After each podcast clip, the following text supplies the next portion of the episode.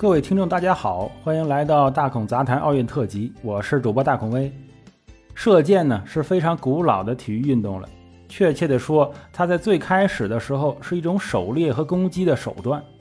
人类发明弓箭的时间已经不可考了，但起码几万年前就有这玩意了。发明弓箭之后，人类的文明迅速发展，因为狩猎更容易了，可以扩大种群呢，食物供给也增多了，大脑疯狂发育。所以，弓箭对人类的文明的影响可以说是决定性的。奥运会射箭项目当然是欧洲人发明的，但是我国一直到清末呀都有完整的射箭传统。当然，中式的射箭法就是北方游牧民族传进来的，所以一般就叫蒙古式射箭法，是用大拇指扳这个弓弦呢，弓身直立，箭在外侧。哎，也就是搭在左手大拇指的上面，所以大拇指要带扳指。哎，因为你没有扳指，你就拉不住弦呢。后来呢，扳指还演变成了一种装饰品，大家看那个轻功戏啊，都带个扳指。但是欧洲射箭法有所不同，叫做地中海射箭法，是用食指、中指、无名指三个指头啊一起拉弓，这个弓可以直立，也可以放平。哎。箭呢搭在内侧，也就是，呃，这个食指上面。地中海射法一直不断发展，目前出现的新式的反曲弓啊、复合弓，都是配合地中海射箭法出现的。蒙古式射箭法呢，没有与时俱进，逐渐的发展成为了一种复古的游戏。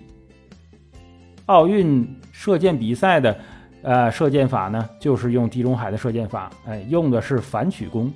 值得一提的是，大家看比赛的回放的时候啊，会发现这个射箭选手会把这个弓弦拉到嘴巴上，哎，抵在鼻子上。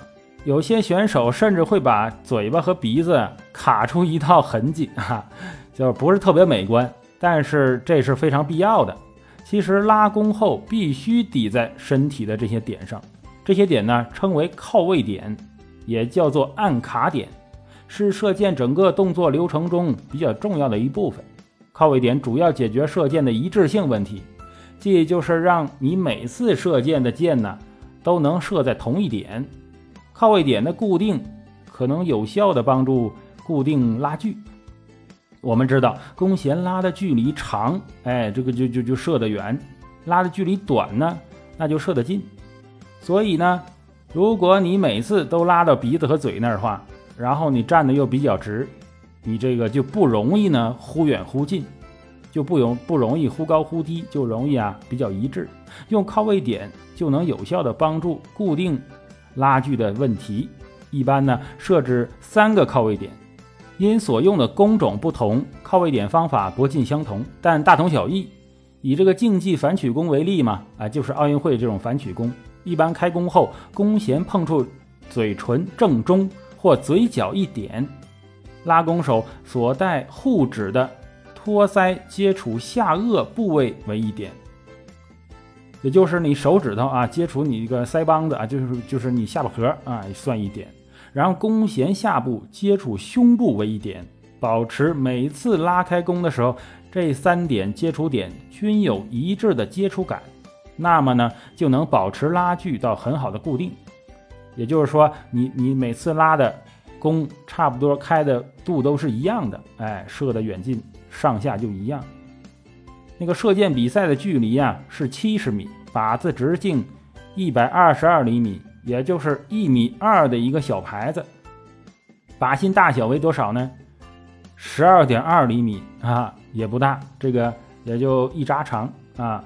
七十米外看一个一米二的圆盘还是没问题的。但是靶心也就是十环一扎大，哎，也太小了。好在运动员射中靶子的位置啊，是会被屏幕显示出来的，这样选手就可以做微调，射低了呢就调高一点，射左了呢就调右一点。只是你要保证射出的箭的线路啊是一模一样的，那你就会很快通过微调把箭射到你想要的点上，哎，也就是靶心。可以说啊，七十米外爆人头啊！是完全没问题，所以最后结论，射击和射箭，哎，都差不多，都练的是一致性，每一枪和每一箭都能重叠，那就随你怎么瞄。都 OK。好了，这就是这集的大孔杂谈奥运特辑，欢迎您的收听，咱们下期再见。